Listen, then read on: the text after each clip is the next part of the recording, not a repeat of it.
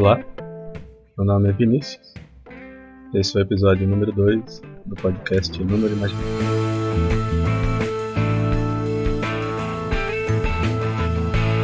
Hoje eu vou me concentrar na seguinte questão: o zero é um número natural ou não?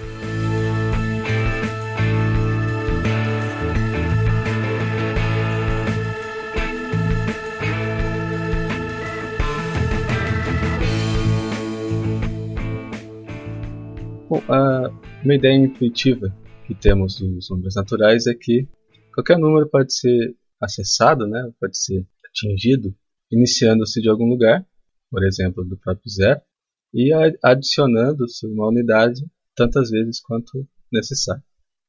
Então, por exemplo, para atingir o número 12, começo do zero e vou adicionando 1. Então, tenho 0, 1, 2, 3, 4, até chegar no 12. Bom, essa ideia intuitiva pode ser axiomatizada. E um conjunto de axiomas que faz isso é, a gente chama de axiomas de Peano, criado por Giuseppe Peano em 1889. Também é chamado de axioma de Dedekind de Peano. Né? Então, parece que um outro matemático chamado Richard Dedekind obteve algo parecido um ano antes. Então a gente vai encontrar como axiomas de Peano ou axioma de Dedekind de Peano. Então esses axiomas poderão nos trazer alguma luz sobre os números naturais. Então, quais são esses axiomas? Axioma número 1, 0 é um número. Axioma número 2, o sucessor de qualquer número também é um número, que vai ser denotado por S0 ou Sn. Então, se n é um número, o sucessor de n é Sn. Axioma número 3, números distintos nunca têm o mesmo sucessor. Atualmente a gente diria que, é, digamos, essa função sucessor, ela é injetora. Axioma número 4. Zero não é sucessor de qualquer número. Ou seja, o zero é o primeiro, né, o primeiro objeto da nossa. E o axioma número 5 diz o seguinte. Se alguma propriedade vale para zero e valendo para um dado número também vale para o seu sucessor, essa propriedade vale para todos os números naturais. Esse axioma é basicamente é, chamada de princípio da indução matemática. Agora, o que é interessante sobre esse conjunto de axiomas né, é que os termos zero, sucessor e número, na verdade, eles são considerados termos não definidos. Então, se você lembra do nosso último episódio, quando Hilbert foi construir a sua axiomatização da geometria, né, ele faz isso considerando alguns termos primitivos. Então, o que, que são termos primitivos? São termos que a gente não define, então pode ser chamado também de termos não definidos, e esses termos a gente pode dar um significado posteriormente. Então, do ponto de vista formal, os axiomas de Peano ainda não diz respeito a nenhuma realidade, digamos assim. Ou seja, ele não fala sobre nenhum tipo especial de realidade matemática. Então, a gente vai ter que, por nossa conta, estabelecer significado para esses termos. Agora, o que a gente pode extrair dos axiomas? Bom, a gente pode perceber que os axiomas nos dizem que existe aí um objeto que a gente chamou de zero, e para cada objeto A existe apenas um objeto B, que a gente vai chamar de sucessor de A. Então, cada objeto tem um único sucessor. E a gente vai ter que o objeto que a gente chamou de zero não é sucessor de ninguém. Ou seja, ele é o primeiro elemento da sequência de objetos. Agora a gente pode criar uma interpretação. Então, o termo que a gente chamou de zero, a gente faz corresponder ao zero mesmo, né? ao número zero. O termo que a gente chamou de sucessor, a gente faz corresponder à operação de somar 1. Né? Ou, numa, numa simbologia mais formal, o sucessor vai ser concatenar um S à esquerda da sequência de símbolos. Então, se a gente começa lá com o zero, o sucessor de zero é o S0, o sucessor do sucessor do zero é o SS0 e assim por diante. E o último termo indefinido, que é número, a gente vai fazer corresponder à propriedade de ser número natural. Então a gente cria aí basicamente uma interpretação padrão, onde a gente tem os números naturais que a gente conhece. Então o que, que vai acontecer? O sucessor de zero a gente pode definir como sendo o número 1. E o sucessor do sucessor do zero a gente pode definir como sendo o número 2 e assim por diante. Então tenho uma série de definições que nos vai dar os números 1, 2, 3 e sucessivamente. É lógico que essas definições elas prosseguem ao infinito, né?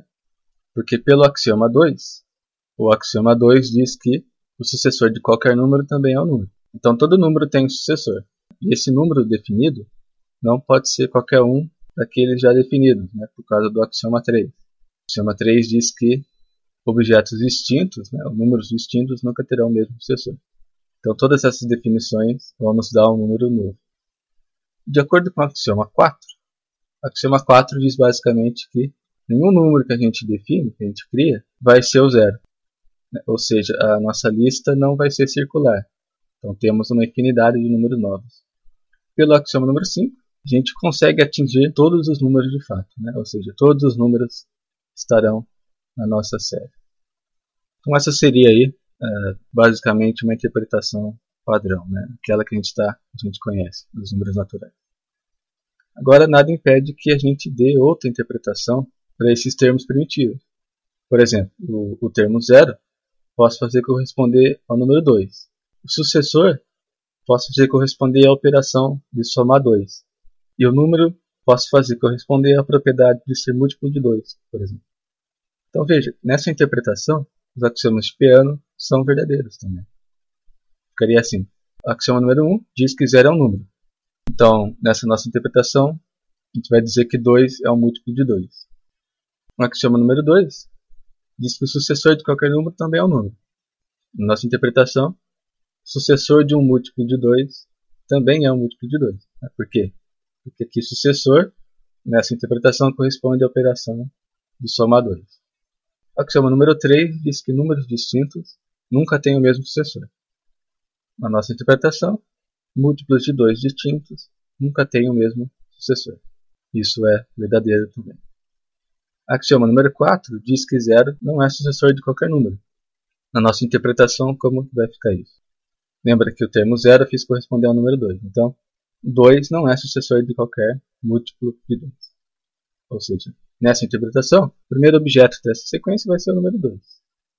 E pelo axioma número 5, se eu parto de 2 e vou adicionando 2 sucessivamente, eu atinjo todos os múltiplos de 2.